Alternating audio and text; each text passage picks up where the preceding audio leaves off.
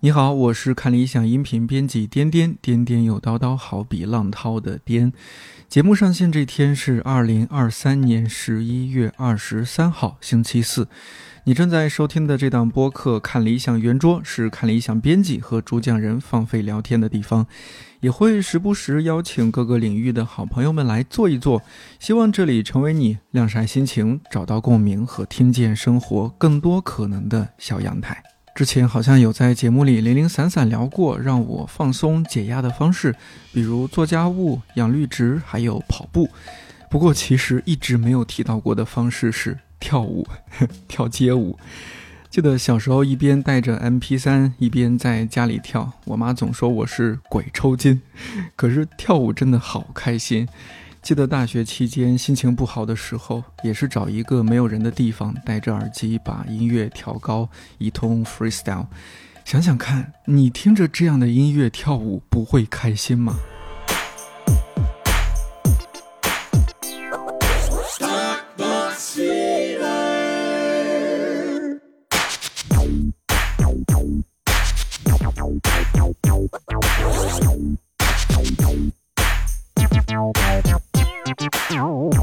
我的故事先打住。总之，这次终于有机会聊聊舞蹈，而且是和华人世界第一个现代舞团云门舞集的现任艺术总监郑宗龙一起。说到现代舞，不知道你的第一印象是什么？优雅、艺术、看不懂，或是其他？云门舞集创始人林怀民老师把太极导引、静坐、内家拳等训练方式引入了舞团。而宗龙接任之后，又加入了街舞训练。现代舞团员要练习 popping，这和我印象中的现代舞太不一样了。所以，趁着云门十一月底到十二月初来大陆巡演新作品《侠》，我邀请宗龙和云门舞集的大陆制作人尹露姐一起聊了聊我们为什么要跳舞。宗龙接任后的云门舞集和之前有什么不一样，以及疫情几年对一个舞团来说意味着什么？那今天一共是我们三位啊，一共三个人聊天，旁边还有一位是尹璐老师，是云门舞集在大陆这边的制作人，是吧？但其实我对这个不是特别有概念，尹璐老师能不能再呃稍微展开点讲一讲，你是在做什么样的事情？其实云门舞集它是一个职业舞团嘛，我们是零九年的时候。粉丝变成了工作的这个状态，因为就是很喜欢，就觉得这么好的表演有没有可能？因为在香港看过一次云门的演出，就说，嗯，能不能够到内地来？因为我们也是做表演的嘛，就是做一些舞台的相关的作品，就想你看到这么好的东西，就说他有没有可能进来呢？但是我们当时去接触的时候，云门是非常忙的。就他可能你今年去找他，他跟你谈后年的档期，因为云门的那个巡回演出，它是一个全世界都邀约不断的一个舞团，所以你可能那个时候我们我们是零七年第一次写信给云门，就通过邮件这样子，然后但是虽然说他要三年之后再来看有没有可能再进来，但是很快我们就在在一个演出的后台就有见面。然后零九年开始就是老师的第一个林老师第一个作品就进来，但是在那个之前，其实云门也有各种邀请过，赵日恒老师也邀请过老师的舞团，就是云门进来内地演出，但是就是它不是连续性的。然后我们零九年开始了之后，就好像其实那个身份有点像是一个云门在大陆的 agent，对，但是我们又不是那种啊有有什么合约关系，就是林老师觉得可，这这两个人应该是 OK，就就 OK 了，就是这样子，他就是看人，然后就一直到一九年。基本上，老师的作品、宗龙的作品，在过去的一九年之前吧，这这十年间，大家还是看到很多的，包括一些最新的作品。就是宗龙的作品，我们那个时候最开始是在一些小的 piece 里面，就是那个当时在云二嘛，当时云门是有呃云门和云二，就是有一点青年团是吧？宗龙，云二应该是一个云门的青年团。对对，但是它比较主要是呃。云二不跳老师的作品，然后就是很多年轻的喜欢创作的人会在云门二团里面，所以不是只有我，还有一些其他的年轻的创作者。嗯，然后我们就编一些奇奇怪怪的舞，对，它比较没有太多的限制啊，嗯呃，就是可以让我们奇思异想，然后做一些比较比较颠覆的作品。对，就我们当时看我自己啊，我自己因为就是首先是粉丝，又是跟他工作的，就我自己看云二的时候，我就是觉得比较蠢蠢欲动，因为嗯老师他是一个完整的，而且他有一个他一贯以来的一个创作的线条，嗯，但是看云儿的时候，因为他就是他还是云门的舞者。他也还是那些训练，但是那个创作的东西就特别不一样。然后我就记得我有看到宗龙一个作品叫《来》，嗯。然后还有一个蓝色的地方，啊，对对对，对，然后还有一些其他的很年轻的编创的这些这些编舞家跟云儿的合作，对，嗯。所以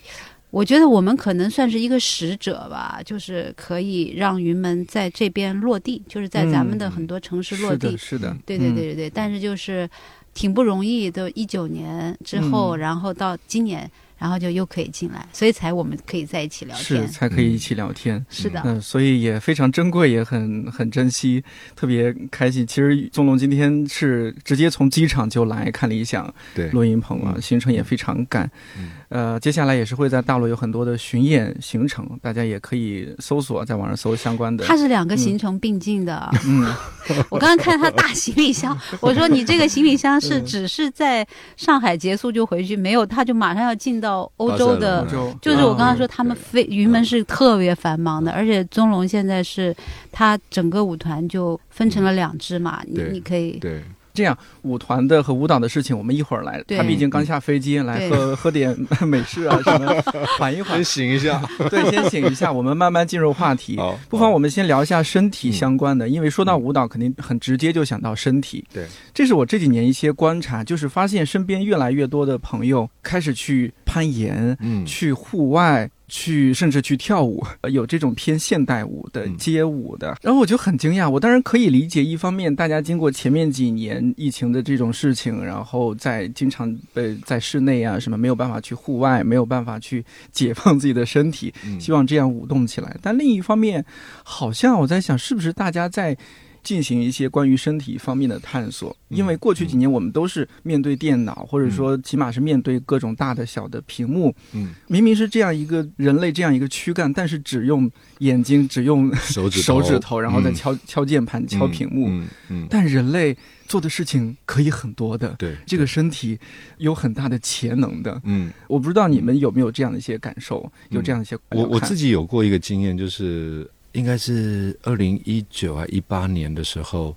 那个时候开始有一些短视频出来，很像现在的抖音，他们叫做一个叫做大数据，是不是？就是说，当你刷到一个影像的时候，搞不好它是一个搞笑的影像，然后你停留很久的时候，你接下去再刷到都全都是搞笑的影像。嗯，对，它就会喂养你那个你喜欢的东西。那我那个时候就就开始这样一直刷，一直刷，一直刷。我发现我从晚上十点多啊，一路一直这样子滑到早上五六点，这中间只去上厕所而已。然后我就发现怎么那么多有趣的事情，看到自己都还在沙发上打滚这样。然后天一亮的时候，我才觉得，哎，奇怪，我真的是被吸引住了。像你说的，就只用眼球，只用手指头，然后我的身体就就屈在那个沙发上，一个一个形态这样，一个形象这样屈很久。那一刻我就觉得，哎，好像应该起来动一动了。嗯，因为那个关系吧，我就觉得在现在的生活里面很容易，我们不去使用身体或者忘记身体这件事情。那一个时刻开始，我就觉得我应该更应该继续编舞或继续跳舞，多使用我的身体。老天爷给这么好的一个躯干，然后我们可以这样使用，是非常好的事。嗯，而不应该只是窝在一个一个怎样的地方，然后刷刷刷一直看那些短视频。对对对，一直让、嗯一直让眼睛跟跟意识满足而已，这样。呃，因为我觉得有时候动起来真的是还蛮舒爽的。多巴胺的快乐吧。对对 对嗯嗯 对，所以这几年健身的人也也变得很多。我们同事嗯都有那种中午我们说哎一起去吃饭，他说啊我先不去了，我先先去对面健个身。对他们就自己拿着大的行李包，然后就去健身，健完身然后再去吃点东西，这样嗯子。你刚刚说的也有让我想起，就是有位戏剧大师呃铃木忠志先生，嗯，嗯他有一本很有名的书嘛，嗯文化就是身体。对对，那个日文语原本是叫什么新呃文化は身体其实它有另一个翻译是文化存在于身体当中。嗯我觉得那个表述当时很很有击中我，就是、哦，原来我们身体它是蕴藏着文化的。当你只是在窝在那儿，如果刷一个短视频的话，你何谈文化？何谈去表达？嗯当然，因为他说的是一一种偏戏剧方面的，我不知道就是和舞蹈会不会也有相通之处，就身体和舞蹈也是，身体和文化这些都是可以连接起来的。嗯，我非常赞成这一句话，因为嗯其实我小时候在台北一个老城区长大，那那个老城区就是呃龙蛇杂处，什么都有，红灯区啊，然后乞丐啦，讨生活的那种江湖的人呐、或者是卖东西的人，还比较特别是他那个老城区很多庙宇。那我小时候特爱看那些庙宇的游行，因为他就是画的那个脸跟装扮跟那个形象，让你觉得就是像个嘉年华一样，非常特别的一些形象。呃，小时候我我母亲就会压我在旁边，然后看着这些所有的事情。我后来在二零一六年编了一个舞叫做《十三声》的时候，其实就是我回溯去看这一些我童年在街上所看到人的形态、人的形象。我不知道大家有没有这个经验，就是你去看那个很忙的摊子在卖东西的那个那个人呢、他的身体有一种很特别的一种动态，嗯或者是我们从庙宇里面看到那些古老传统所传下来那种是人去扮演那些神将的那种姿态，它有一种固定的韵律存在。然后那一些老师傅们其实都是学从武术上面，呃，当他们的基础，然后有一种很特别的摆动身体的样态。我觉得这个里面好像就像你说的那个文化存在身体里面，这些不同的人，他的讨生活的样态，他每日在做的事情，会从他的身体的运动的方法，一点点一点点被我们看见。所以那个，我觉得如果深入去找的话，会看到这些事情。而且东方人又不太一样，我们叫做亚洲蹲，对不对？对，呃，就是我们的那个我们的跟腱是特别长，所以我们特别可以看到很多人蹲在路边。那西方人你看不到，因为蹲不下去，蹲下去就翻了。嗯所以我们跟地板的关系，我们跟比较往下的这样的一个动作的一种样态，好像也在我们生活里面很多可以看到这样的形态了。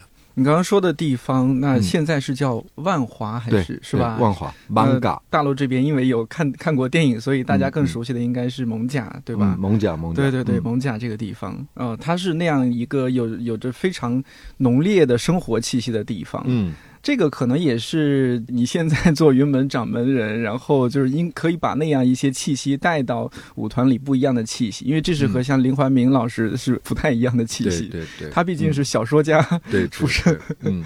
呃，因为我对现代舞几乎一无所知，只是这几年像在大陆，因为有逃身体，我们也、嗯。呃接触一些，了解一些。嗯。呃，我去年还是前年也有去他们舞团去看他们排练，哦，嗯。让我也也很惊讶。呃，所以就是能不能讲讲云门舞集这个团有什么特别？他们的训练有什么特别，或者怎么样不一样的课程什么？像尹路刚刚说的，呃，林老师在一九七三年创立这个舞团，其实，在那个时代，西方有非常多的现代舞团出现了。在那个之前，都是芭蕾舞团，非常古典的芭蕾舞团。那西方开始出现有一位大家都知道的现代现代舞之母伊莎朵拉·邓肯，她颠覆了舞蹈，她把鞋子脱掉，然后不穿那个紧身衣，不穿那个兔兔那种嗯高高的裙子。她说跳舞可不可以啊、呃很自在？可不可以打赤脚？可不可以在呃草地跟森林跳舞？从她开始有非常多不同的人，美国的马萨格兰姆，欧洲的呃拉邦，就开始有不同的人，从那一刻开始对舞蹈有不一样的重新的定义，然后成立了非常多不同的舞团，像摩斯康宁汉也是。林老师在那个时期从美国学舞回来，他觉得好像台湾有一个舞团，然后跳给大家看这样子，所以就创立了云门舞集。在最初呢，因为林老师是一个小说家，所以他用了非常多古典的文学，像我们所知道的《红楼梦》呃，或寒食、屈原的作品，或者是九歌这样的作品，都让观众们可以很快的去认识到舞蹈，然后后来老师才开始有像水月、呃行草用书法的这样的作品开始做出来。所以老师在这个探索里面，我我自己回头看的话，我觉得一开始是比较是像故事性的，有一个有一个故事的脉络，让观众可以去理解这个身体在台上做什么。可是后来在那段时间，云门有曾经暂停过，嗯。老师在想可不可能有不一样的可能性，所以我是听前辈所说了，呃，老师把所有的身体的训练的课都停掉了，不上芭蕾舞，不上现代舞，不上其他的舞，就让舞者们只打太极导引，就打太极跟导引，跟只做打坐这件事情，还有武术这个事。所以他们云门在复出之后呢，花了很长的时间。不做西方的那些大的动作，不做那些古典的芭蕾舞的动作了。这些舞者其实他们从小就受那些训练，但是来到云门之后，完全是另外一个身体的。我们看到外形其实是另外一个身体的训练，可是它里面的那个内涵跟想法是完全颠覆的。有很多舞者在那个时候有一点抗议。他说：“这不是我认识的舞蹈啊，嗯，跟他们受的训练不一样。对对对，他们想要想要把腿撕开，然后想要呃 展现自己身体的柔韧性，对能力跳得很高，这样。可是武术不让你跳高啊，导演也不让你飞起来，他就让你蹲在那里跟地板接触，让你跟那个重心有一个上下的关系。在那段时间，老师做了呃很多作品，我我自己也是非常喜爱的作品，我自己也有参与过，呃，像水月，呃，流浪者之歌，呃，行草三部曲，完全是另外一个世界的身体语汇。从那个开始，云门变成一个很忙的舞团了，全世界看到一个很独特的云门诞生。嗯嗯，好像没有说故事，可是那个身体的鱼会变得很丰富。然后好像没有在任何地方这样子看过他们跳舞，所以到今年为止，我们这些身体训练还保留着。可是我自己啊，在这三年有一点调皮的，加了一个舞种进来，嗯，叫做街舞。哦，哎，这个我还略知一二，是怎样的街舞？是哪哪个分支的吗？我我我们现在在上那个什么，上那个 popping。哦，popping 大 popping，对对，当当当当，对对对对对对对，因为那个是很多小的关节、小的肌肉。呃，我在看舞者上这一堂课的时候，我是觉得怎么那么不会跳舞啊？他们不是舞者吗？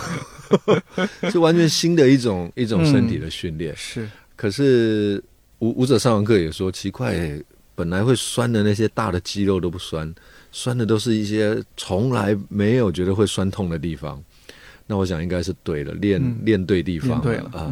我只是希望说，呃，我们在这些东方身体的训练里面，有没有可能还有一些小的肌肉、小的关节，我们可以继续去训练，然后把它长出一种不一样的身体语汇出来，大概是这样的的路子。我前面好像讲太讲太长了，听起来也是蛮蛮有野路子的。嗯嗯嗯，我觉得在尝试吧。嗯呃，而且。我自己觉得有时候，嗯，怎么说？这很不好讲。就是我不太喜欢去定义什么舞蹈，什么舞蹈。我比较觉得这这应该是一个一个大圈圈里面的所有的可能性。就是我们身体里面，可能是某某个人找到一种独特的动法，嗯，那这个独特动法它不能有其他的动的因素在里面，所以它被命名为 popping。嗯，或者是武术，它不能跳起来，或者是它有一些规范，它被命名为什么？但是我觉得我们舞者或舞蹈，我们应该可以悠游在这些所有的呃跳舞的风格里面，甚至在这个学习里面，现代舞有没有可能是一个创新的舞蹈，而不是说我们是什么舞？我们是在这个过程里面去创造一个，在每一个作品里面。去创造一个符合这个作品的独特的身体语汇，我是这样这样在想说，现代舞可能是这个样子，就是有点像是做菜。也许我们现在已经有了说，哎，这是什么菜，那是什么什么菜，不同的菜啊，宫保鸡丁啊，京酱肉丝啊。嗯。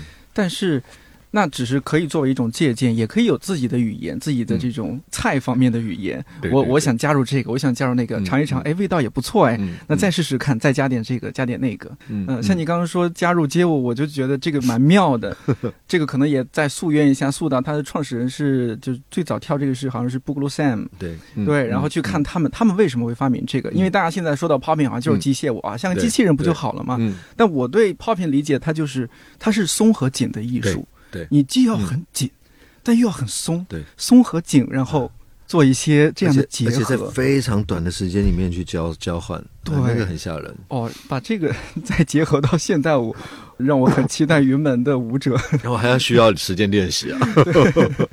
尹龙老师，您是就是因为是粉丝，然后转成合作者，云门是怎么会吸引到你？就是对你来说的吸引点是什么？我是特别传统的所谓的那个文艺女青年，嗯，就是会对这些。呃，就是所有这些文化的东西，就是非常着迷。我觉得现在很多、很多、很多的那个年轻人都是这样的，因为你在现实里面，嗯有的时候不太能够获得那个精神上的愉悦，所以为什么大家就说啊，我我我那个刷剧，然后我这个剧里面的一个老朋友忽然嗯走掉了，他就非常的伤心，就是因为他可以在这些文化或者是说表演，或者是说这些影视的作品里面找到他自己精神上的一个愉悦感。嗯，我觉得这个现在是越来越难的，所以，呃，为什么会喜欢？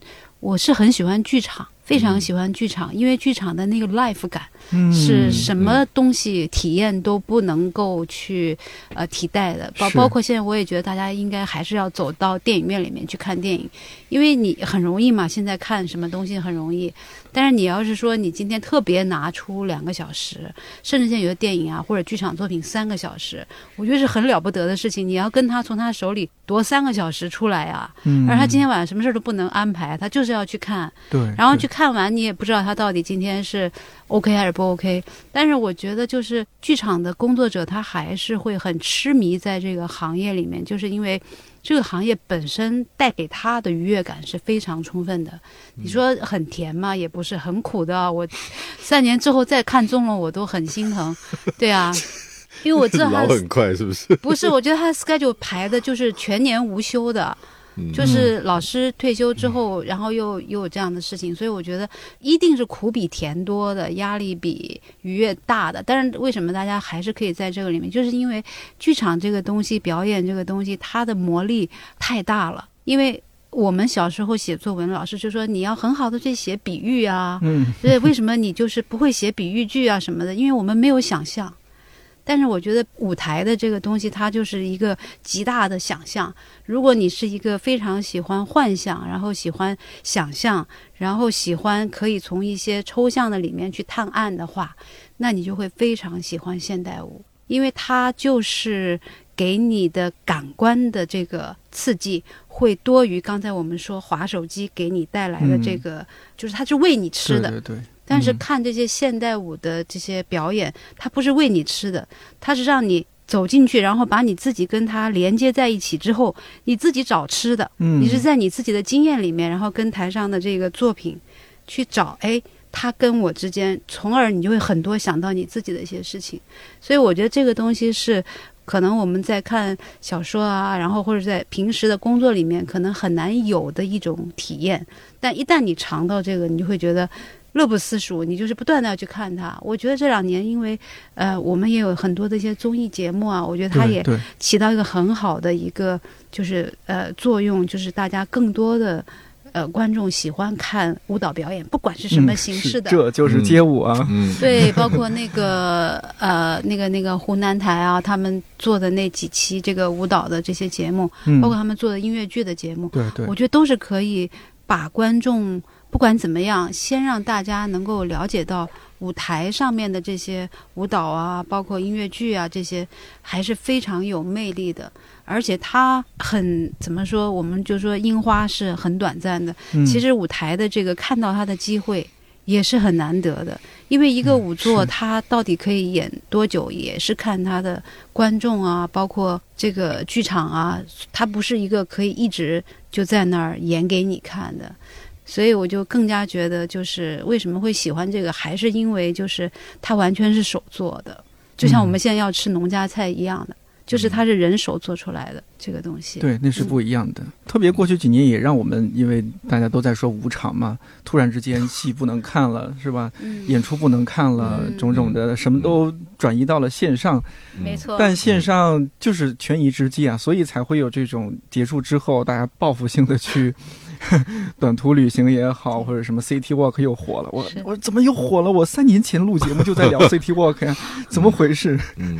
呃，但可能它反映了人类他的那一些内心的本心的一些东西，大家就是希望去、去走出去，去户外，去用自己的身体去探索这个世界。嗯。小时候我们就是这样探索的呀，爬来爬去啊那么小孩子想跑爬树啊，嗯。然后跳来跳去的呀，嗯。这就是人类认识世界的方式，而不是拿着一个屏幕。对。呃再说下去，好像我们在抨击现代科技，但是也不是这个意思了。均衡均衡，对，是要保持一个均衡。嗯。嗯，刚刚宗龙也提到，你自己也会就突然有这种警觉，哎，我怎么也刷了这么久？对对嗯。对，好，呃，那刚刚宗龙也讲了，就是你们舞团会有一些很特别的训练的这些课程，是可能大多数人都不太会想到的，有太极，对。现在要加入街舞。嗯我知道，因为林林老师他是小说家出身，他特别看重文学这一块儿，好，好像还让你们去读读很多书，是不是？是这个对你来说是是什么样的体验？哇。包括对舞团大家，我第一次跟云门出国，好像是在二零零二年去德国的路上，然后呃，老师就丢了一本书在那个 Wiesbaden 德国 Wiesbaden 剧院后台的桌上，叫做《流浪者之歌》，嗯赫曼赫塞写的。呃，我整趟巡回大概两个月，大概翻了两页而已。我光前面要记那些人名字，我就我就已经已经记不住了。然后我不知道那些大哥哥大姐们，我的前辈们，就每人就是可以常常拿着一本书兜着，然后走来走去这样。然后大家在旁边是边把腿劈在地上，然后边拉筋边在看书。诶，我好像有一点点被被影响的这样的状态。呃，就是在那几年开始，慢慢的有一点点养成看书的习惯。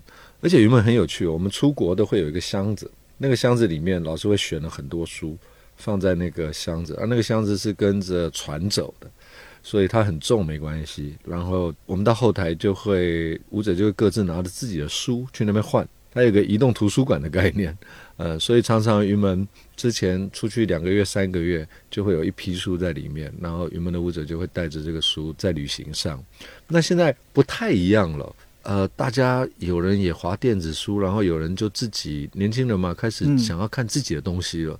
呃，当然也有人像我一样就划手机之类的，所以变成大家开始自己的去彼此去分享生活里面的书，不用再有一个老师帮你挑书，然后告诉你要看什么。我觉得也蛮好，现在年轻人开始已经有自己的阅读的喜好。嗯那我觉得这个这个好像是我可以不用重复林老师那样丢什么罪与罚、啊，丢一些很重的书给大家，不然他们估计也会像我一样，这样三页都看不完上次你有讲，你有特喜欢那个小说，推荐给我看。啊！陈春成，你看了吗？哦，陈春成啊，对还没来得及。啊，这是你疫情这几年对对对对对，非常很少很喜激动欢的来，钟对钟龙很激动的推荐那个。很喜欢这一部。他虽然嗯每篇都短短的，可是那个奇思异想，很像我们在创作的时候的那种天马行空的感觉。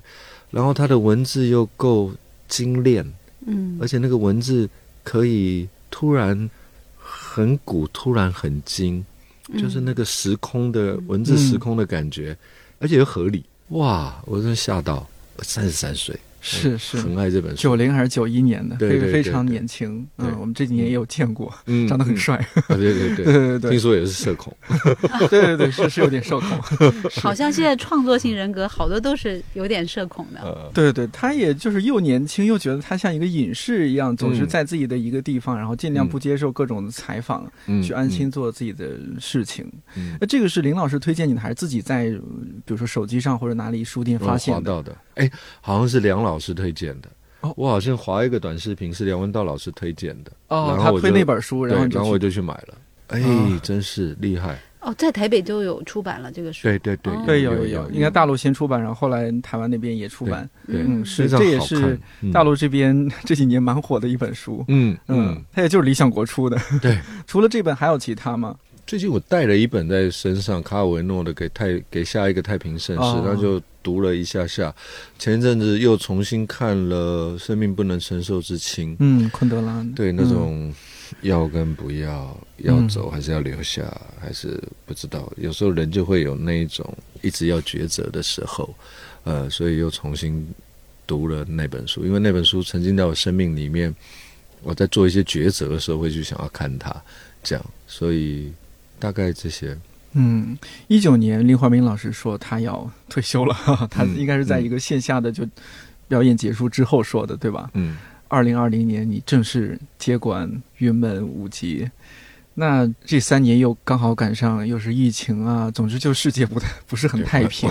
完全不一样了。对，之前和尹璐老师聊起来，他也觉得你应该这几年承受了蛮多嗯、呃事情的。嗯，嗯呃，我在想那个时候，你想大家是因为林怀民，然后知道云门舞集，然后这两件事情是绑在一起的。那嗯突然好像有另外一个人嗯过来，嗯虽然这个人也是云门舞集的舞团的人，嗯但是总觉得可能大家会心里有一些，我我相信当时肯定各种各样的声音都会有。嗯那个时候对你应该是蛮大的压力的。呃嗯不知道当时是什么样的嗯嗯度过那段时期。嗯，其实像呃你说的这一些，我倒比较没有感觉，因为我就习惯把这个耳朵盖起来的人，不刷手机了。对对对，我比较比较 比较在自己的世界里面，嗯因为我常常就是在创作，然后在创作的时候，啊、翻书啦，翻音乐啦，嗯或者是在自己的呃乱七八糟的头脑里面在转一些事情啊，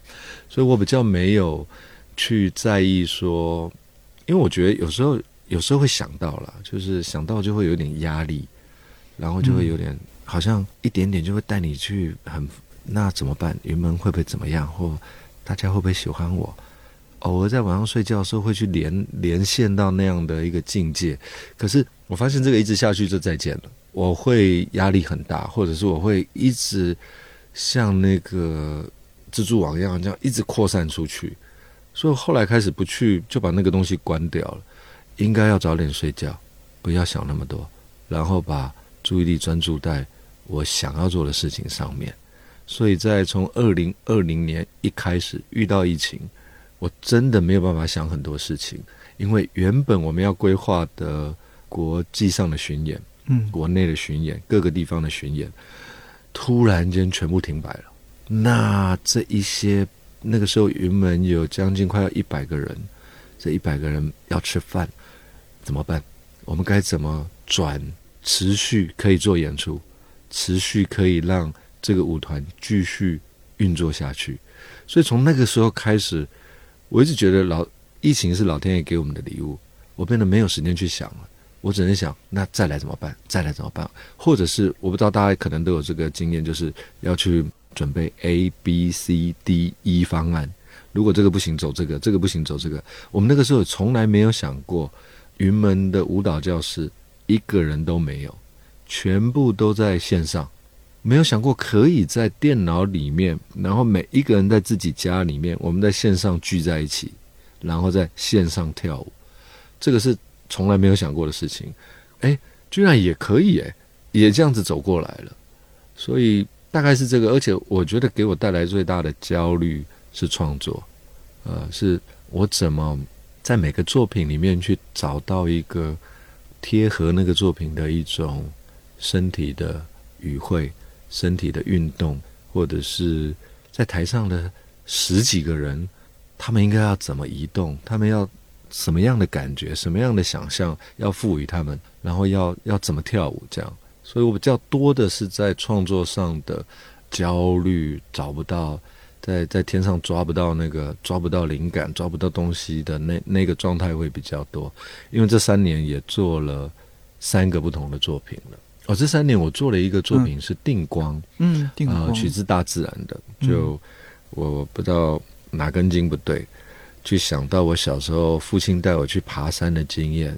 那我觉得爬山好像，如果你把一个人在爬山、爬一些困难的山的过程啊，你把它拍下来，然后放快转，那个人像在跳舞一样，这样哒哒哒，这样歪拐扭踏这样子。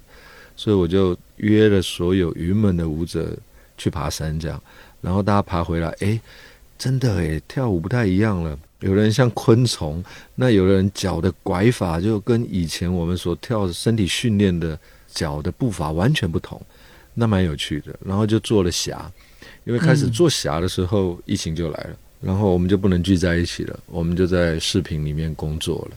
嗯，然后今年跟一个日本艺术家合作，呃，他用了 AI 去读取我们的数据，运算出一些音乐，生成出一些影像，做了一个叫坡。所以做了这三个作品。过去这三四年，林老师是真退休。在这个过程中，他会给你什么帮助吗？因为你面面对的是一个那么新的、前所未有的情况。其实老师退休，但是有非常多原本有经验的，不管是行政人员或者是技术人员，这一些人都还在身边。所以这些人其实就帮助我非常大的，因为领导退休嘛，然后这些所有在旁边在一起工作的人都还在。啊，有时候领导会传，林老师会传呃短短的讯息给我，呃提示我一下这个注意一下，那个注意一下，我觉得也蛮好的。怎么那么幸福？还有人告诉你说，哎，你思考不周的时候，帮你把这边再想一下，这样。嗯，他会时不时也去围围观一下，或者说是在线上悄悄的也进会议室去看一下你们排练吗？不会不会，他真退休，他是真退休，真退休。老师很厉很狠的，他就是决然退休，对，就过他的快乐的退休生活。啊，对。对对，很快乐，嗯，所以一个人很快乐，一个人就会很辛苦，没有一群人就会一群人就会很辛苦，很辛苦，对。呃，你刚刚说带着舞者去爬山什么？好像是这几年你也有自己上山生活，是不是？对对对，嗯，这是怎怎么回事啊？很巧哎，我不知道为什么，就是疫情来之前我就搬到山上了，然后搬到山上，疫情就来了，很奇怪哦，在之前的事情。对对对，呃，刚好在一九年年底，呃，我搬去山上，然后二零疫情就来了。嗯，搬去山上的理由是什么？不太会说哎。我有时候晚上回家，然后呃工作很晚回家，然后想把衣服洗一洗，结果就被楼下抗议了。嗯，呃，然后我觉得我好像想要再自在一点点。当然，我觉得我这样好像没有礼貌了，不应该在晚上洗衣服。我想要自在一点，然后我不想不知道有时候看到那些房子，就觉得我好像是这框框里面的其中一个。就是我也被框在一个一个一个正方体里面，对我理解那种感受。就是每次经过那个高架，看到那一个一个的小框框，我就在想他们在怎么样的生活。我也是其中一个生活的样态。嗯啊，我就想要丢掉去偏僻的地方，然后就被我遇到一个废墟。呃，我妈说是鬼屋啦，因为都是垃圾，然后没有门，没有窗，不过旁边都是树。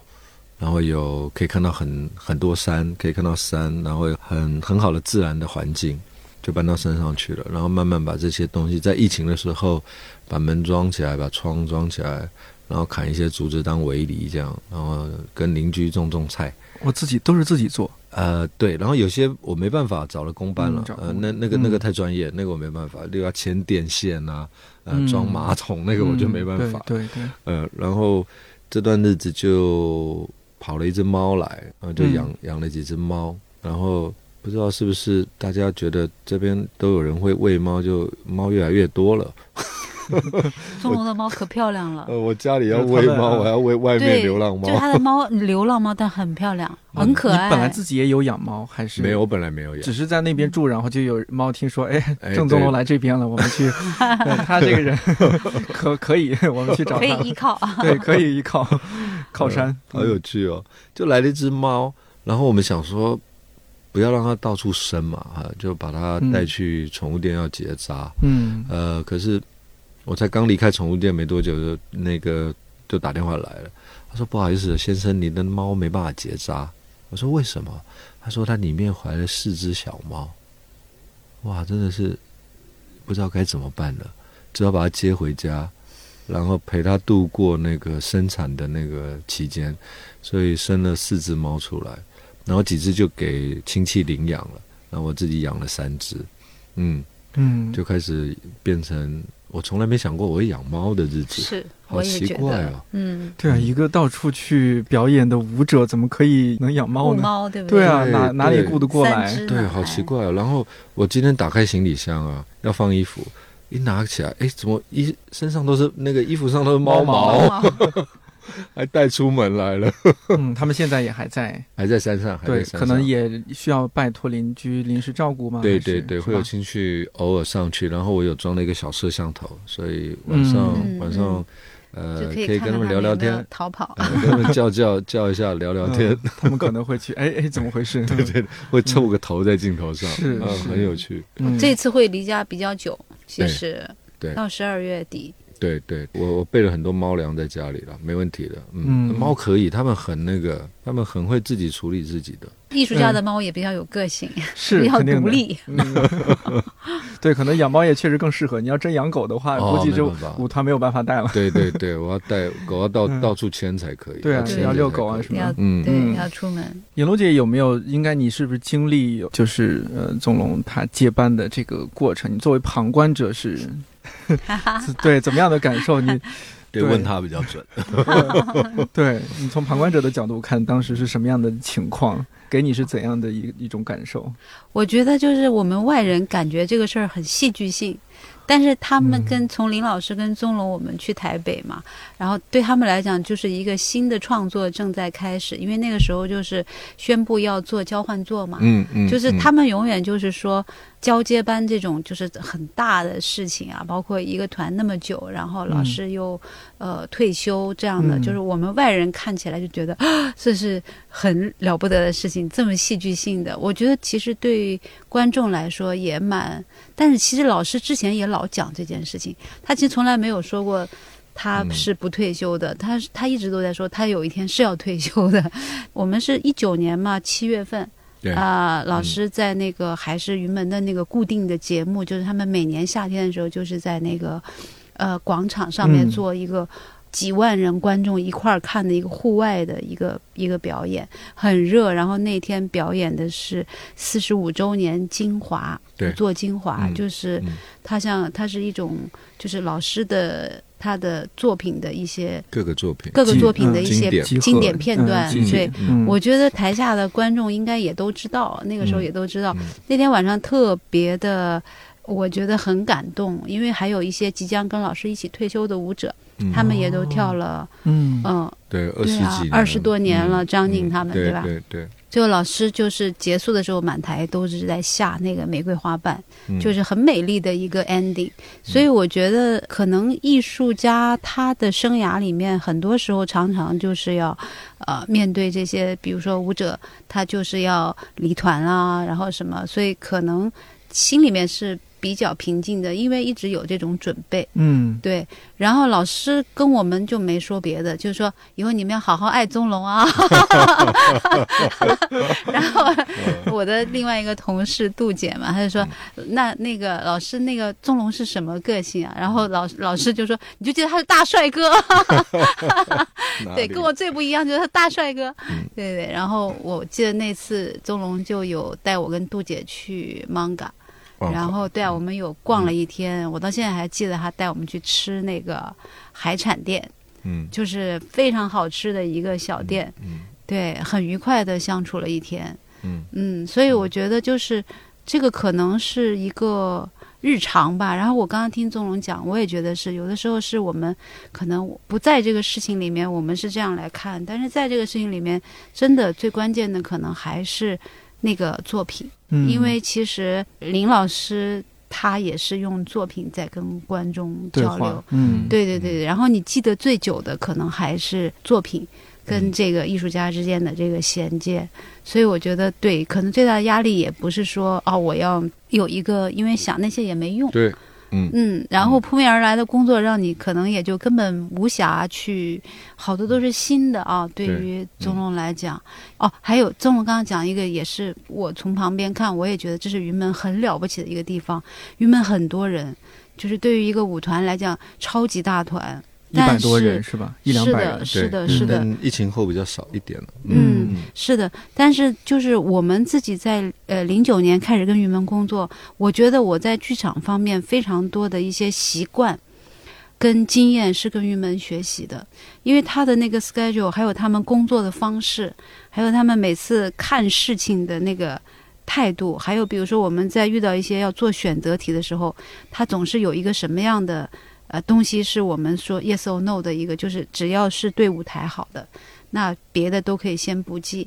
就是跟一个舞团工作久了之后，他的那个精神呢，你是可以很清楚的看到为什么他的生命可以到五十年这么久，因为他从头到尾是被善意包裹的。一个，他对于舞者是善的，对于艺术是善的，然后他跑到田间地头去嗯，跳舞，他对于这个舞蹈这个领域是很善意的，就是说。还是需要更多的人来了解到这个东西，不是跟大家都没关系的，而是其实可以有一些关联的。我觉得就是可能统统这些东西，呃，我们感受到是这个，但是归根结底到呃你要来执掌云门的时候，可能还是想的最多的还是他的生命力、他的这个创作力这些东西。对啊，我觉得刚刚钟总讲对我来讲也是很新的一个感受，就是你在外面和他在里面可能看到的是不一样的。那在就是林老师交接给宗龙之前，你对宗龙是有有足够了解吗？还是有的，有的，嗯因为其实呃，宗龙一直是云门对二的艺术术总监？嗯，对。嗯然后那个之前，其实云二也有好几次，就是来那个北京、上海啊、嗯广州，其实演出是蛮多的。然后嗯反正我们呢，就是也带宗龙呃宣传，也带林老师宣传。带林老师宣传呢，就是要打起一百个精神，要小心小心。嗯对，因为他毕竟老师是长者了，但是跟嗯宗龙，因为我们年纪相仿嘛，嗯就比较有的聊。对对对对嗯对对。然后我还记得那次我们是跟林强老师，对不对？啊，对对因为宗嗯龙十三声，呃，对音乐那个是林强对对对，是林强嗯老师，就在三个城市开讲座，就嗯特别愉快。嗯嗯，然后真的是感觉宗龙是有他自己完全一套非常有意思的创作的那个机理的，我都不知道我有哎，这就是你的特点。糊里糊涂的每天。那刚刚说到那次带呃尹璐姐你们去去蒙甲是第一次带她去吗？对呃你当时是怎么想，就是想要去带他们去看看？什么好吃什么好玩，就要带他们去走一走啊。嗯，对对对，然后我小时候在哪里卖拖鞋啊？对，然后哪里我我小时候在那个哪一个庙打打架。对跑来跑去啊，对呃，对对对对，就是就是这样，嗯。嗯，哎，我觉得这个行为不简单，这个动作不简单，是的，因为就假设我要让一个朋友熟悉我，你像我把他带去我的家乡，嗯。首先我对他非常信任，然后我迫切的想要他去了解我，嗯。嗯嗯，嗯而不只是说我带你来吃吃喝喝而已，嗯，是嗯。呃，有一种把自己要也想托付给对方的感觉，在我看来，交朋友吧，对对是吧？嗯。对对对交朋对对交朋友，嗯。因为我们去的那天基本上是大早上嘛，对。对吧？对，宗龙开车带我们，嗯，然后其实我跟杜姐也是算是没有去过，第一次去那个地方。嗯，然后那个我们也都是旅客嘛，然后就有一个特别好的怎么说，就是宗龙小时候住在那儿嘛，嗯对啊，嗯。我觉得是非常特别的认识一个艺术家的一个方法，就是你不是从记者采写的。对，是对的，对对对对对，因为那时候正好我们也要做十三生嘛，对对，也要马上嗯，对对，所以也他就带我们去，就是他创作的这些，还有那个嗯。庙啊，然后因为那个我们去之前，黄姐嘛还说。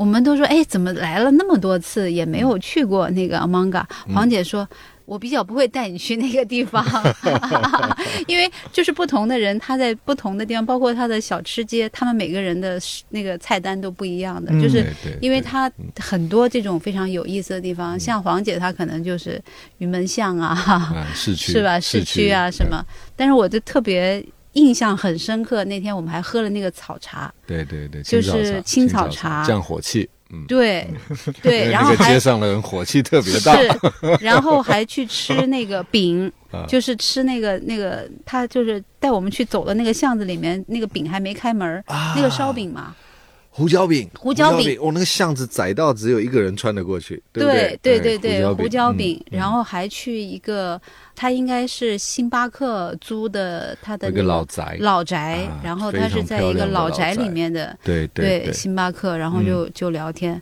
嗯。对啊，这样我就觉得其实我们。就像我说的，就我不是通过一个资料认识，嗯。对啊，然后钟龙也比较认识我们，它是立体的，就是是。好像走到一个电影里面去的感觉。是是是是，而且那个 manga 真的，如果有机会的话，一定要去，太有意思了。那对，个希望我们有机会吧。方 是是是 嗯是，嗯，那钟龙你在刚刚接手的时候，当然可能也没有办法去想那么多了，那那就是干啊，赶紧去工作呀。对，那当时嗯对，但当时你会想的是更多是怎么样，比如说延续传统呢，还是说要既然一个新的人接接手了，那要有一些新的东西进来，是不是要做一些平衡？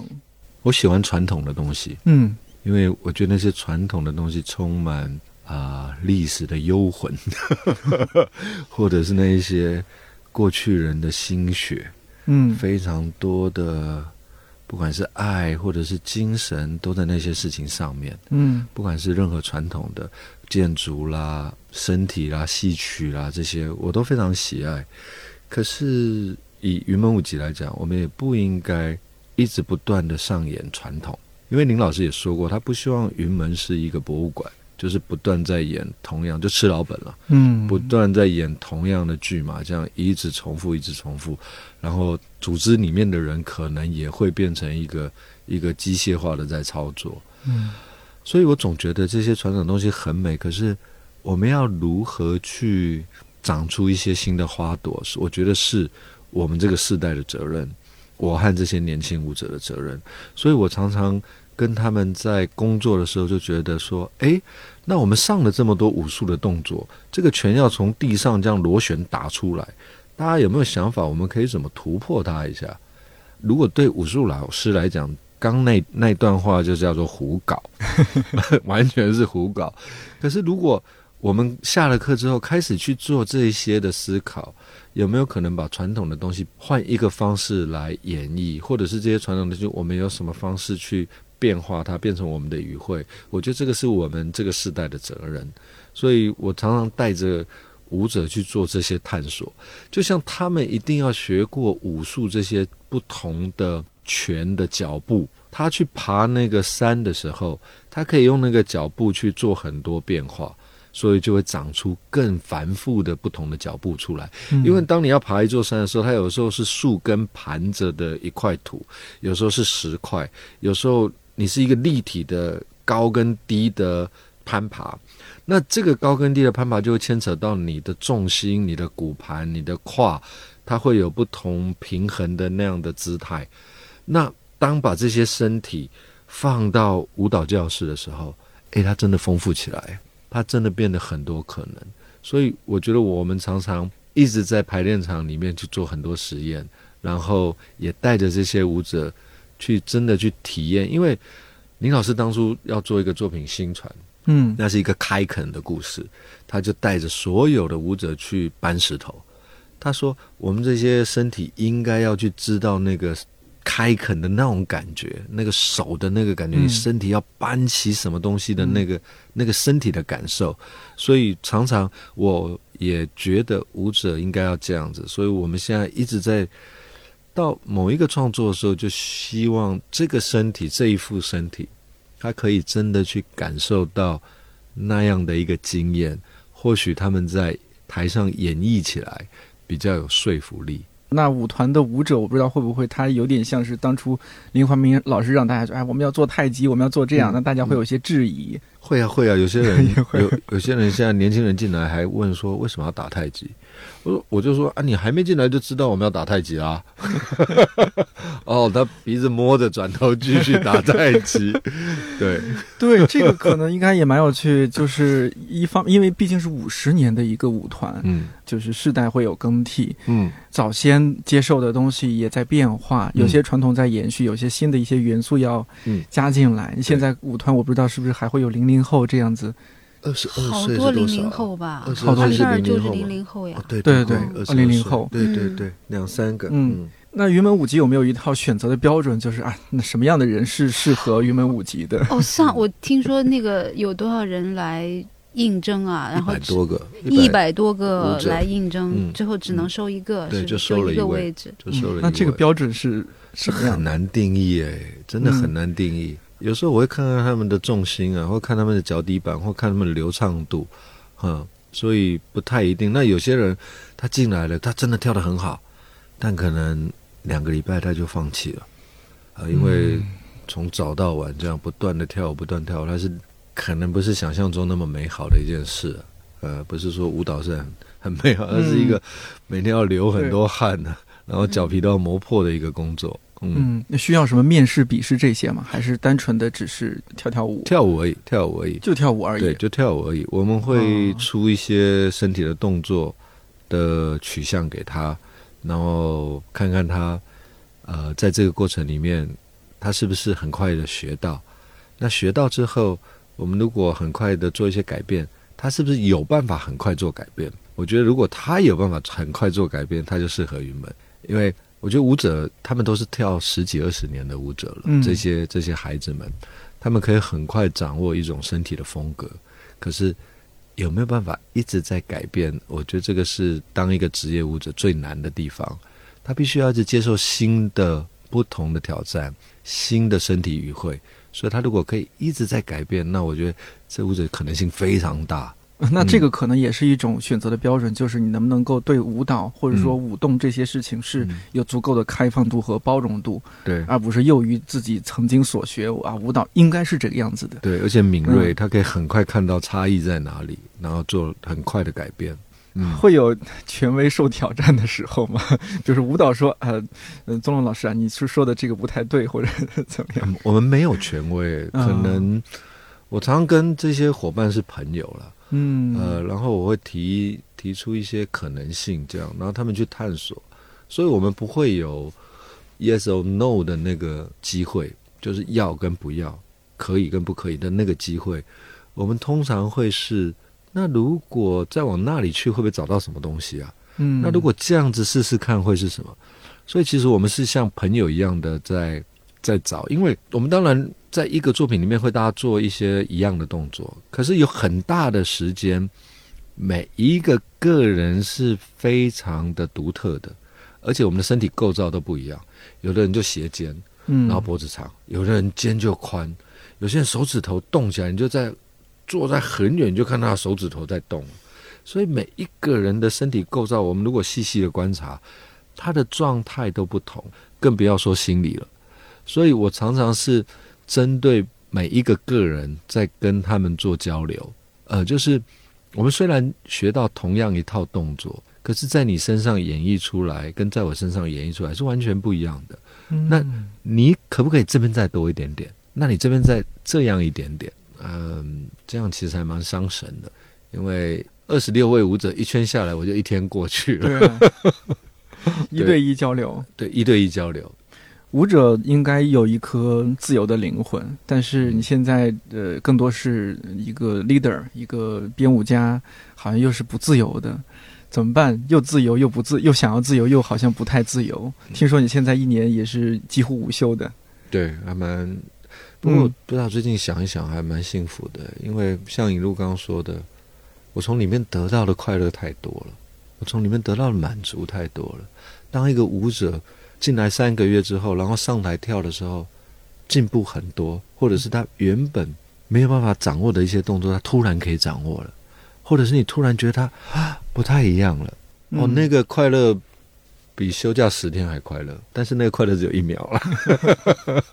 可是就是有一种说我不太说说不上来的一种、嗯一种感觉，呃，或者是哪一天在编舞的时候，觉得这一段编的特别好，自己喜欢了，当然不是观众 喜喜不喜欢，嗯。就变得特别顺，然后好像有把自己想要完成的某一些线条、某一些韵律、某一些什么完成了，哦，那个那一天也是很开心，也是可以买可乐来喝，嗯，啊是可以喝可乐的吗？可以可以，偶尔可以喝一下奖励奖励自己了，偶尔奖励自己可乐呃对哦对对对吧？我就觉得因为碳酸饮料对骨骼什么不太好，太甜了，太甜了，对，而且太甜了。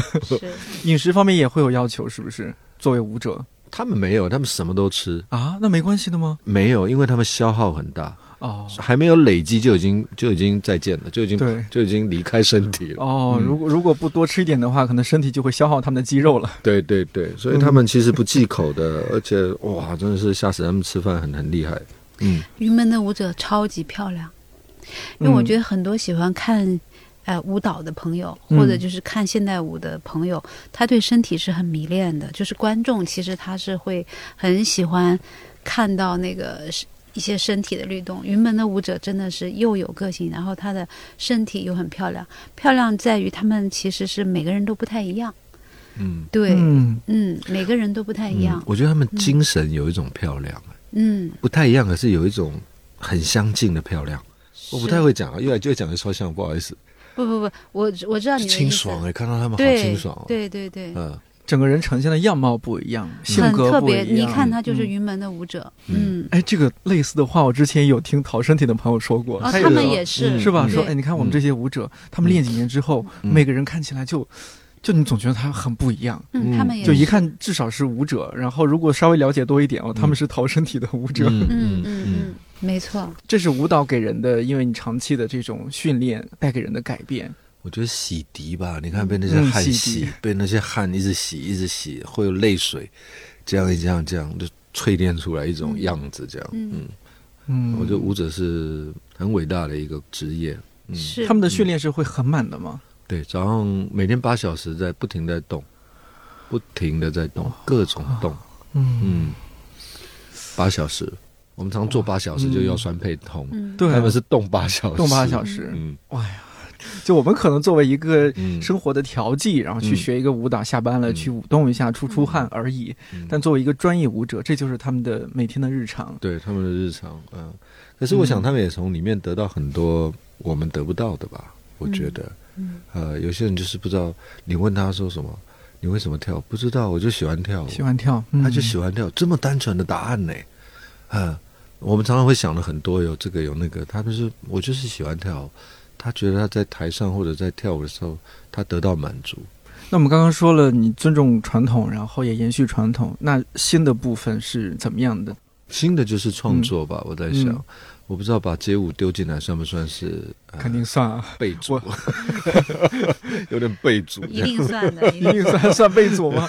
林林怀林怀民老师知道你把街舞丢进来要一起训练，对，但他没讲话，他没讲话。呃但是他可能经过静观其变吧？有有可能。听到我们那个重低音在教室，因为教室里面不常出现那种音乐，对，噔哧噔哧噔哧那种音乐，对对那种。对对，哎呀，创新哦，其实就在创作上吧，嗯就每每一个作品去做一些新的探索，而且跟这个时下的状态可以有一些连接，是是我所向往的。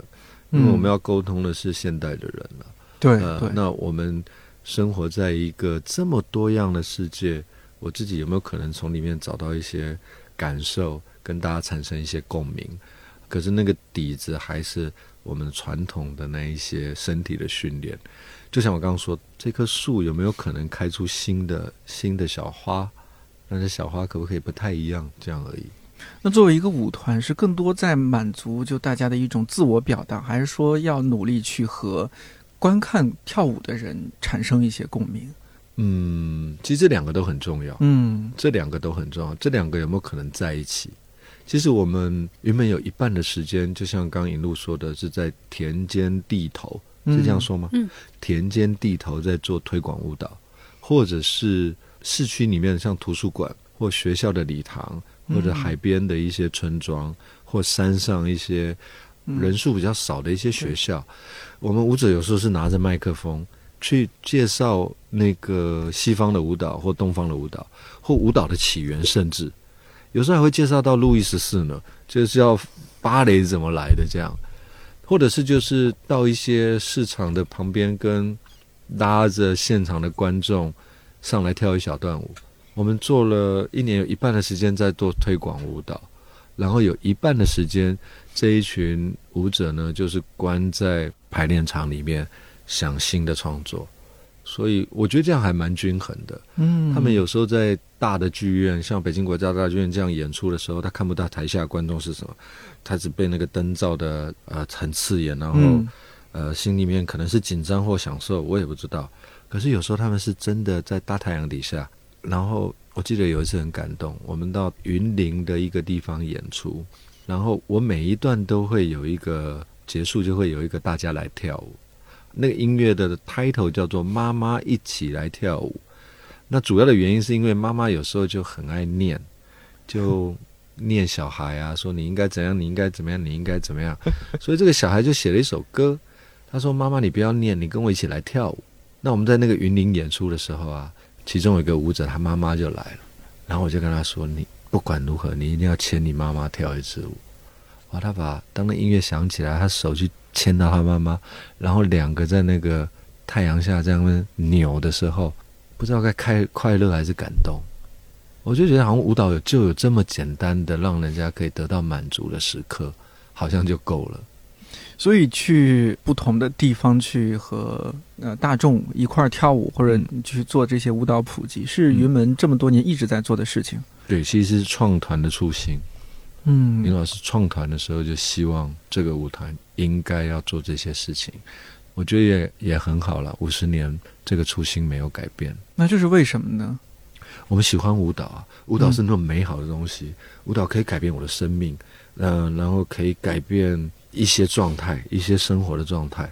有时候你不觉得紧张的时候，我们跳个舞蛮好的？嗯，对不对？超级舒服，哎对哪怕胡一下，我们下次应该录视频跳舞给大家看，就是它太好了，或者是我不知道大家会不会发现，当你有一些心心境不舒服、郁闷的时候，你身体自然而然就会停滞了，嗯，就会有淤积。对淤在那里。嗯然后现代人是用按摩的方式啦，把身体这样，你去给师傅这样搬一搬，也是打开，你不如嗯自己打开自己，嗯，对不对？或者是你去。或者是你去健身房，也是让你的身体产生一种多巴胺，嗯或者是肌肉的运动、主动的，能量，对这些嗯东西它就动起来了，而且这么单纯。有时候你甚至可以不穿衣服，在洗澡的时候跳跳舞，那多好啊！啊，然后只要简简单的音乐或自己哼一下，音乐跟舞蹈就在一起了，所以就这么简单而已。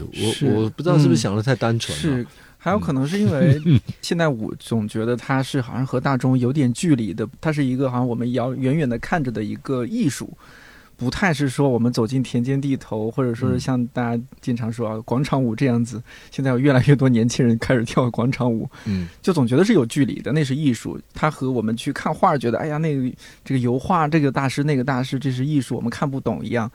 但是你们的做法好像是让这种这这样的艺术，然后走进大众的身边，嗯好像变得不一样一些。觉得哎哦，那我也能，嗯 好像有这样一种心理变化吧。必须坦白说，我们没有觉得我们是艺术。嗯就我们带到呃国际上的演出，我们也把它带到田间地头。那我也蛮好奇的，有时候我就坐在那里看，诶，这些老奶奶也没有走掉，诶，哦，她也觉得诶，真的蛮新奇，这些人在牛什么？他也看着看着就继续看下去了。所以我我们是希望说，有作品，我们在作品的时在做作品的时候，这些作品可以打动人，嗯。呃，不管是音乐打动人，或者是他的编排打动人，那更好的方法其实是大家一起来跳跳舞，你更可以知道舞蹈到底是什么，而且它不一定要规定它叫现代舞，你动了你就知道哦，原来他在台上做这些动作有这么难呢、我才两个动作就一把汗了，嗯。对，嗯。那个我们一七年的时候，呃，那时候淡水剧场嗯。呃刚出来没多久，对对对对对。然后耀庆有就是，uncle 王，安口王，对，我们有带耀庆去访问过一次林老师嘛，嗯，然后他的那个职人访谈录，对，然后就那天访问完，就跟林老师说，就老师就拜拜。老师说：“哎，你等着，你今天既然来了，就别白来，你就上一堂云门的身体课。然后是中午采访完的那个课，大概是下午四点，就是要回去换一个衣服什么的。然后是啊、云门的那个老师给他上课。王庆也是小白，当然有看过云门的舞蹈，嗯对，然后就没当回事儿。完全没当回事儿。这种没当回事儿是只觉得哎跳跳跳舞而已，就是说觉得学习嘛，上课嘛。啊嗯，然后后来他十分钟之后就跟我们那个摄影师说，再跳五分钟我就该往生了。就是他对，因为你看上去那个老师很流畅的一个动作，而且感觉那个动作呢、也没什么。他应该是那天是蚕丝，嗯嗯，他在教他蚕丝的那个动作，应该是水月的一些地面的动作，然后他再去，因为他也算是身体软的，然后大概就是在地板上，然后那个蚕丝大概是做了几分钟之后，就觉得已经就是要死了的那种疼，哇嗯对，是很疼的，因为你嗯有一些肌肉和有一些东西是根本从来没有用过的，对，但是那个看似好像很缓慢的一个动作，嗯。就是让你在这个耗的这个过程中，然后你就耗的就快没气儿了，就属于是是是是，嗯。所以嗯他的那个真正的了解云门，就是从那个老师跟他的那一节，那节课。课开始，对对嗯，对对对，五十分钟躺了三天，真的哦真的，他真的是三天。我们第二天本来要去拍那个郑翔老师。约了去拍台北的小吃，嗯，然后他就爬不起来，完全爬不起来。啊。对啊，那然后就又约到三天后，他说那个肌肉的那个酸疼消一点。嗯嗯啊，野罗姐有没有是自己试试？有，我们其实有的时候跟那个云门巡回演出的时候，就会跟着那个，因为有的时候。呃，舞者要排练嘛，嗯就是在表演前都要排练，我们就在那个场边边跟着那个云门的行政的老师，对，啊。做一些动作，但是嗯，不敢造次，才不会的，对对对，嗯就 是不敢去做那些特别那个什么，但是也有一些就是像我们，比如说对这个感兴趣的，因为云门有舞蹈教室，然后嗯，他的一些我们就跟着一块儿做一做。因为我觉得刚才宗龙讲的那个东西是。对我个人的感受来说，就是因为我们有的时候就是大脑会想的东西太多了，然后想的很多的时候，有一些东西也没有那么说我想来就来，就很多东西其实是蛮复杂的。但是现在我觉得大家为什么我身边也是忽然之间就很多人开始练八段锦，是吧？嗯。对对，就是很正规的交钱上课，嗯。然后很多那个。像我们认识那个秋秋，嗯原来帮云门设计海报，他就去考了一个瑜伽的那个证，就开始上那个对，普拉提，尤其是尤其是这几年过来，就是好像大家为什么就是因为开心愉悦，发现是比较难的，就 很是贴切，真的，是吧？因为你现在就是说，呃，很多原来大家会说哇，那个一下就是我就是找呃那个去去做一个什么事情，然后那个事情很不容易做到。举个简单的例子，原来没有微信的时候，你是不会着急说，我打个电话过去他没接，这是个什么了不起的事情。现在来看，就是你一个微信发出去，然后对方没有回，你已经很焦虑了，对不对？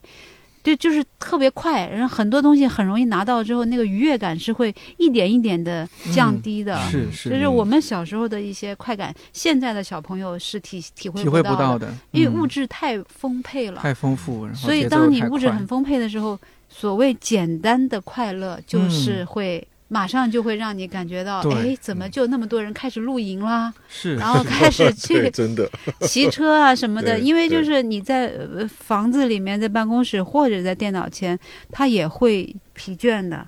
嗯。然后你就想，我怎么都不流汗怎么办呢？嗯。对吧？然后我就是怎么都没有办法获得一个直觉上的开心，就是嗯不是经营来的开心，而是你直觉的什么都不想，就感觉到哎很开心。就是你吃了个很好吃的饭，就是饭好吃嘛，嗯很开心啊。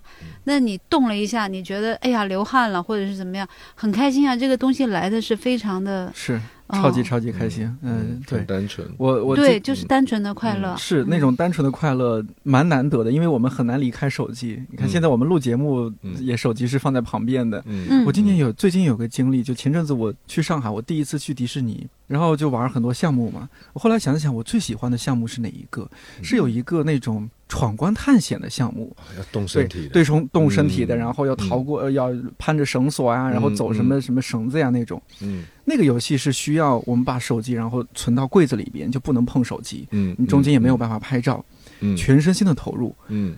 玩过了之后，我特别开心太过瘾了，有一种戒断的快乐。对那种戒断的快乐。是的，是的，呃也不用管手机，不用想着说中间，对对对哎呀，我这么帅的这个攀攀着绳子的照片，我要拍一张，不用想这些，一直想的就是，对对对如果不好好爬过这个事情，我可能就掉掉下去了，嗯。要出糗了，嗯。不可以，不可以。嗯，就专注在那件事情上，因为平时总还是有一些理由说，我不可能远离的嘛。工作生活现在都越来越都需要了，对是对对，都需要在这个对，心里总是惦记着，但那个没有办法，你肯定不可能去看手机的，太快乐了。对。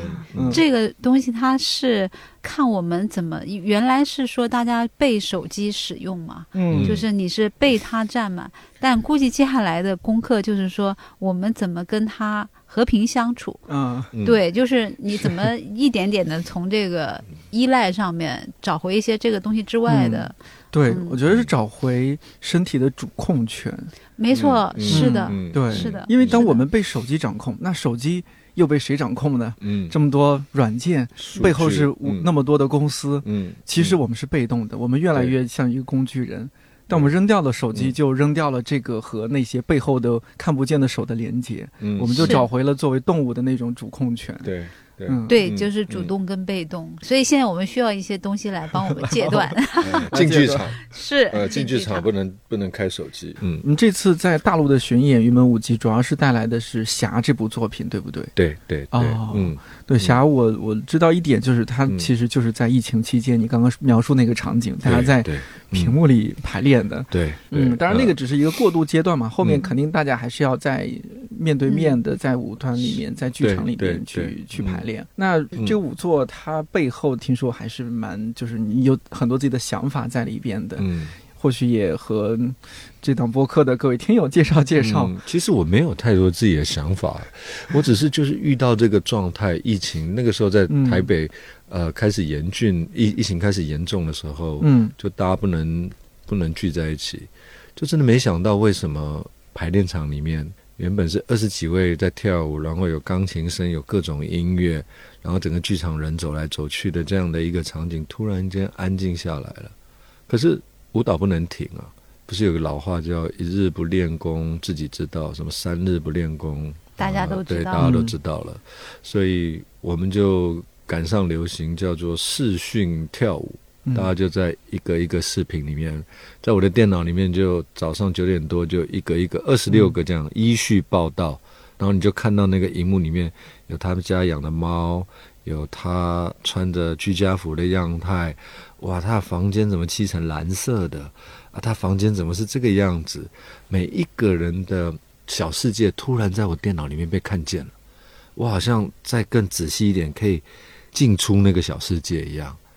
所以我们就这样开始开始工作了。然后工作后，他们上完一一堂课之后，不知道，我觉得那感觉又回来。虽然不是在教室，可是当音乐一下去，这所有的视频里面的人动作化为一致的时候，哎，好像又一起在跳舞了，那种感觉又回来了。呃，下课之后我就一对一的跟舞者聊聊天，因为大家都在疫情前大家都忙，然后一直进进出出、杀进杀出的，聊聊他最近要读什么书，或者是他喜欢什么样的舞蹈，他个人有没有什么自己喜爱的舞蹈，或者他个人在这一个阶段生活的这个阶段遇到什么样的状态有没有？因为有些人是有孩子了。那，有些人当爸爸，有些人当妈妈了。那有些人很年轻，二十几岁而已。我觉得每一个人在生命都会有一些故事产生啊，就在那个机会，疫情那个时间，啊、跟他们聊天。那甚至有些人就对着镜头，我说什么他就跳什么，所以我们两个就会在彼此透过镜头在编舞，在跳舞。隔了一阵之后，我发现好像可以把这几个房间的故事变成一个作品。你看有多好，有二十六个房间。然后有二十六个不一样生命的经验，在过去我们对于舞者就觉得用这两个字来包括就好了，舞者，嗯，他们就代表一群人，他们代表一个面向的人。可是当你把这一个一个人抽出来的时候，他就是一个一个的生命。这每一个生命有他，他有他的猛甲，对我有我的猛甲。嗯嗯所以他的生长历程是什么？他的难忘的故事是什么？那我就约舞者说，我们可不可以编一个舞？不是我来讲故事，我来告诉大家我们要做什么，而是你来告诉我一小段你想要告诉观众的事，你想要表达给观众你最难忘的一个经验。这个经验有没有可能便是大家的可以得到大家的共鸣的一件事情？所以这里面有人有者曾经被诈骗集团骗过很多钱，当然也也也不至于太太恐怖了。那有些人他在去西班牙旅游的时候遇到扒手，还跟扒手打架，就是很多这些嗯。我想，我们大家每一个人都会遇到的生活上的事。那我们在这个聊天的过程中，把这生活上的事慢慢淬炼出几个关键字，叫做欲望吗？你是为了想要得到更多，所以你才被诈骗吗？还是什么？那你在西班牙遇到那个是恐惧吗？还是你有一个暴力之气要出来呢？我慢慢去把这一些不同的情景找到一个对应的。人共通的一种情感情绪，然后我们就把它凑在一起，啊，就编了这个作品下。因为我觉得人的这一些心理的状态，很像天上的云彩一样，它飘忽不定，来来去去。可是当有光线照到它的时候，它就会展现出不一样颜色的美，像霞这样子美丽的样态。嗯，所以就用这个名字来纪念这一段。和二十六个朋友交心的过程，我觉得这好像也暗含了一些时代情绪。因为这几年，我不知道台湾那边、大陆这边，大家经常说我们要关注具体的人。舞蹈，我们感觉在台上，呃，十几位、二十几位舞者的时候，好像啊，之前就是那这就是一个群体，好像不太会说，哎，这个是谁？这个是谁？那个是谁？那现在你这个创作的思路就是，那每个人把你的故事表达出来，嗯，因为他们也是一个个具体的人，而不是说，哎，他们就是个舞者而已，他们也有自己姓名，有自己故事，有自己生活，对对，有自己的喜怒哀乐，对，嗯。这个，所以那可能疫情带给好的一面是是这样子，就是有一些创作观念上的转变，对，嗯，我觉得蛮好的，就是。更深的认识身边的人，虽然在疫情的时候行动变得不便，我们不能去往外跑，嗯，可是还有身边的这些伙伴，可以借这样的机会更深入的了解，嗯，是礼物啦，是啊，嗯，感觉今天录制全程，影璐姐就特别，就一直是姨母笑还是什么，就特别慈祥的 看着宗龙，对，就是作为陪伴云门舞集十几年的人，亲密的朋友，嗯，怎么看舞集这些年的？变化，你怎么看这群人的成长？变化是大家都在变，嗯，对，变化所以因为同步都在变，所以感觉到好像也没分开很久。嗯，就是有一段，我们那天在上海嘛，三年多都没有见，大家一见都觉得哎，还是那样啊。然后昨天才离开的啊，对对对对对对，就觉得好像没有隔了那么长一个空白期。但是你呃说到成长呢，我觉得是。我自己的一个感觉是，所有的创作啊，包括舞团的这些东西都是在成长的，但是呢，他面对的这个比较变化的我们工作的这个领域吧，它其实是比之前会难的。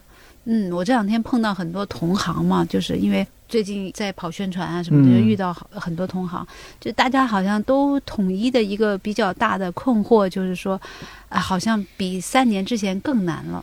但对，但我觉得好像是各行各业吧，呃，都有这样的一个感受，就是你有一个 这个东西。刚刚宗龙说，我们就把它当做一个礼物吧。就是你从创作的角度来讲，它当然给了我们很多特别的、非常态的灵感。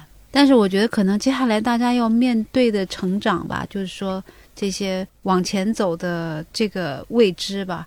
我觉得就是你要有有更强大的意念和幸运吧，嗯嗯，可能才能够就是说走得再更远一点。但是我觉得云门因为它的基石是非常的扎实跟稳定的，所以我我们是觉得一直会看到它更多更好更新，或者是说更出人意料的一些作品。所以我觉得可能这个成长就会是夹杂着，我觉得是。在困难中一直往前吧，然后我也觉得很幸运，就是说，不管是哪一个行业，我觉得像比如说您的这个节目，就是大家能够一直存在。然后一直还有还还可以再往前继续为这个事情工作，或者就是说，我也觉得比较幸运的，就是说我们喜欢的这个事情可以成为我们的职业。啊，是啊，因为这个是最大的幸运，就是很多时很多时候，包括现在我我我我们家小朋友，我也在想，就是什么东西对他来讲是最好的教育。就像刚才宗龙说，他可以跟舞者这样来聊天儿，我觉得可以在一起聊天的人太少了。现在嗯嗯很多时候是。呃，很难交到朋友的，对吧？对不嗯不管说是男女朋友，还是说朋友，就是你你很难的，因为大家现在一个也是很忙，一个也是嗯，呃，很生活是很撕难裂的，对对对对对对、嗯，对，对，所以说，嗯，你找到一个你自己喜欢的事情，因为嗯工作都是会让人觉得疲惫的，对，但是你还是会觉得疲惫之后还可以再接着干的这个事儿是最幸福的。然后，所以我觉得那个坚持呢，也就不是那么辛苦了。是那因为我我不太有概念啊，一个舞团坚持五十年，好像是很难的事情。我也不知道历史上有没有舞团坚持时间更久。就对你来说，接下来的路是有些可借鉴的，呃，在历史上有些前辈或者说有些舞团可借鉴的，还是几乎是未知的路。对于你个人来说，包括对于舞团来说，我觉得应该是一种未知的路吧，嗯嗯，对不对？嗯因为我们很难想象五十年前的生活的样态，没有手机的状态，他们怎么生活？那我们现在是没有不能没有手机，我们怎么生活？那而且现在变化的又更快了。如果呃两三年就一个一个起点就就改变了，所以应该是一直不断的往前。那这个不断的往前，我觉得有一个基础就是这个身体是什么？啊，我们还是从身体出发。那我们的身体有没有可能用各种媒介转换成舞蹈，让大家看见？我觉得云门舞集还是这一件事情，只是它可能有时候会透过影像，有时候会透过声音，有时候透过不同的媒介，它还是变成舞蹈，然后传递给大家。嗯呃，让我们不要忘记身体这件事，因为我想身体要不见，可能不止五十年吧，可能要上百年、上千年，或者是永远不会不见。呃，还是我们要帮机械机器人编舞，也说不一定。嗯 对，所以继续让这个美好人的心里面的东西跟这个外面这个皮囊可以结合在一起，然后传递出一些讯息出来，我觉得就是很美，可以继续做的事。嗯，然后我也觉得特别这次我们能够见到，然后呢一起聊一聊，接下来也能够看到你们的演出，嗯，或许也是大家去更多认识舞蹈、嗯更多重新探索我们身体的时候和机缘了。嗯，好很，期待，很期待。好，那我祝你们接下来演出顺利。谢谢，谢谢。好，也期待我们之后如果有机会，可以再有不同的节目设计形式，我们再去聊聊别的话题。好，哦那大家好多故事，对这样应该有很多故故事对，对我们留在下次见面再聊。好好好 好，谢谢谢谢嗯银露姐，谢谢宗龙，谢谢，好，拜好拜。拜拜。